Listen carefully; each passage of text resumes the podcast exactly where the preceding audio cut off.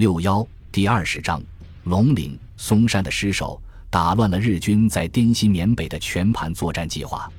尽管密支那的胜利使中国远征军完全掌握了缅北战场的主动权，但假如不是打下松山，在滇西的日军仍有牌可出。按照日军的作战计划，滇西日军在九月三日发动了对中国远征军的全面反攻，兵锋直指龙岭。参加作战的日军，除了原来驻防在滇西的第五十六师团本部，还包括了以嗜杀成性著称的仙台第二师团，原来主要防御缅北方面的第十八师团，共计三个师团的主力。此外，独混第二十一旅团的炮兵部队也投入战斗，其独立野战重炮兵第二十一大队的大口径榴弹炮是滇西日军一直梦寐以求，可与美械中国军对抗的重武器。这次攻击就是日军宁可牺牲密支那守军，也要集中兵力实施的断作战。根据日军筹划，断作战的作战计划如下：第一，九月上旬开始，集中昆集团主力，首先向正全力进攻龙兵团正面的中国远征军发动反攻，将其击破于云南方向；第二，驻缅甸部队务必节节抵抗。将新义军为首的远征军驻印军放到南坎一线，昆集团主力于十月中旬调转进攻方向，将其击破。第三，密支那和巴莫守军全力死守这两处缅北重镇，吸引中国远征军的兵力，遮断其联络，并争取在两部部队遇碎前派增援部队将其救出。第四，进攻开始前尽量隐匿企图。新增援到缅北的第二师团悄悄在南坎集中，与退下来的第十八师团会合，秘密转移到第五十六师团正面实施作战。断作战的主要策划人员是人称“豺狼”的日军第三十三军作战参谋师正信大佐，他辅佐第三十三军司令官本多正才中将，手握重兵，却坐实密支那失守，水上少将自杀，使缅北失去了据守的最重要据点。导致战局急转直下，在很多相关文献中，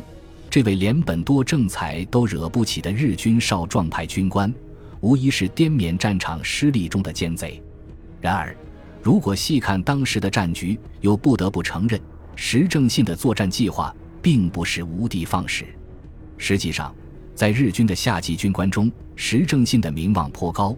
这主要是因为他虽然有着狂妄自大的一面。但作战中注重实际，和大多数只有血气之勇的日本陆军军官相比，视野远为开阔。原日本陆军士官学校第五十七期毕业生山村新一少尉回忆，石正信接替换新红热的片冈中执掌第三十三军参谋大权后，并没有急于发言，而是带着这些缺乏实战经验的补充军官，花了一周的时间巡视各处阵地。有时深入到双方交战的前线，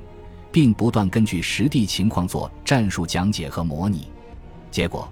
一方面让这些军官增强了对实战地域的了解，增长了作战经验，在此后的作战中减少了纸上谈兵的危险；另一方面，石正信也借机对各部日军的情况进行了视察。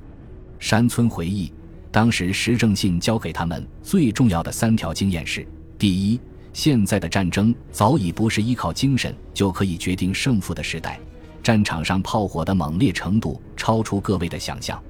因此每到一地，最重要的事情就是先挖一个胡洞，以避免不必要的伤亡。如果是打防御战，那么敌人不到自己的面前，千万不要跳出来逞血气之勇。第二，一旦战斗打响，最先扔掉的应该是军官们的行李。而一直要咬牙携带的是口粮和防疟疾的奎宁药物。石正信和密支内守将水上源葬属于日军中的不同派别有很深的矛盾，但这并不是石正信置水上于死地的原因。他不肯分兵救援密支呢，却强令水上死守的原因还是战略上的。在缅北和滇西的日军总兵力不足，原有第十八、第五十六两师团，中途增加了第五十三师团。再算上陆续增援上来的第二师团、第四十九师团，也不过五个师团又一个混成旅团，指挥系统庞杂，分属第三十三军、第二十八军和缅甸方面军之下。面对占优势的中国军队从印度和缅甸两线的反攻，唯一的取胜可能就是利用中国远征军东西两线隔绝的地利，先击破其中一军，再利用时间差掉头击破另一军。石正信选择的第一个目标，是他认为战斗力较弱的云南方面第二期远征军卫立煌部。尽管卫部兵力较多。但后勤和训练与驻印军相比仍有较大差距，为此他必须保证在攻击卫立煌的时候，孙立人和廖耀湘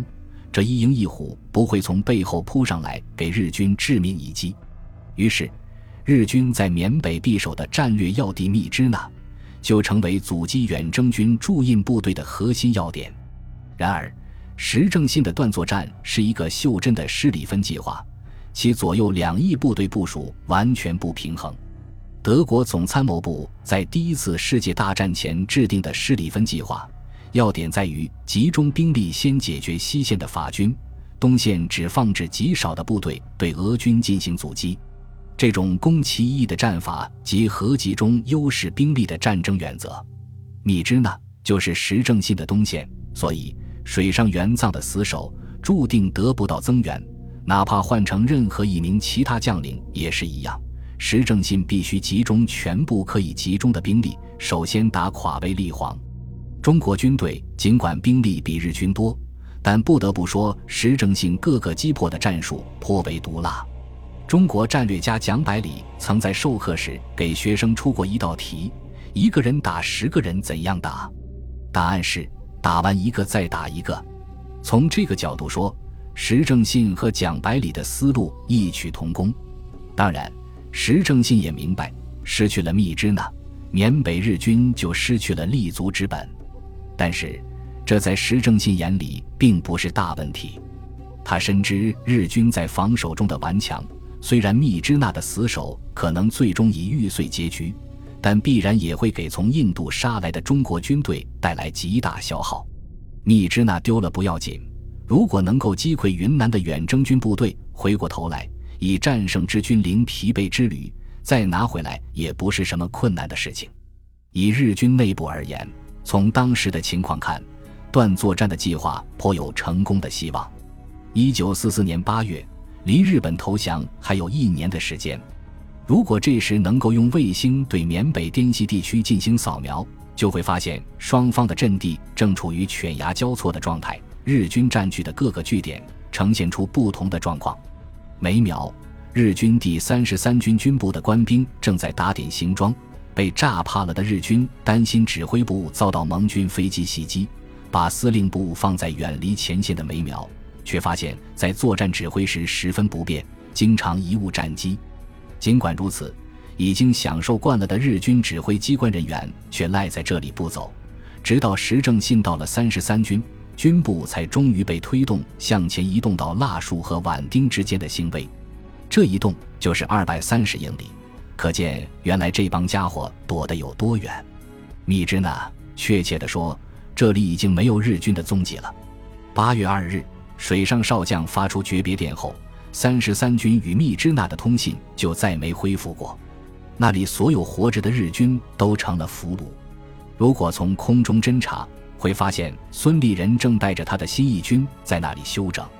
看演剧九团从国内带来的新节目《李二嫂送鱼》和《放下你的鞭子》，直到三个星期以后，完山房安率领逃脱的数百名官兵才走到南坎。巴莫是日军阻击从密支那南下的中国远征军驻印部队最重要的据点，日军将新增援上来的第二师团搜索连队。协同一个步兵大队、一个炮兵中队、一个工兵中队以及兵站部队集结于此，城防司令原为一大座。守军获得的命令是至少坚守两个月。腾越，这个未来专门设立一座窝种、留存至今的古城，如今正一片硝烟战火。日军第一百四十八联队长藏重康美大佐在战斗中被炸死。他手下的主要军官也在那颗炸弹爆炸时非死即伤，仅存的护旗副官太田大卫接替了指挥，正在和突入市区的中国远征军展开巷战。尽管局势岌岌可危，但中日两军在城中的战斗依然激烈。不过，太田在战斗中深深领教了远征军的战斗力，在他的电文中特别提醒，请军和师团不要为了营救我军发动不合情理的攻势。本集播放完毕，感谢您的收听，喜欢请订阅加关注，主页有更多精彩内容。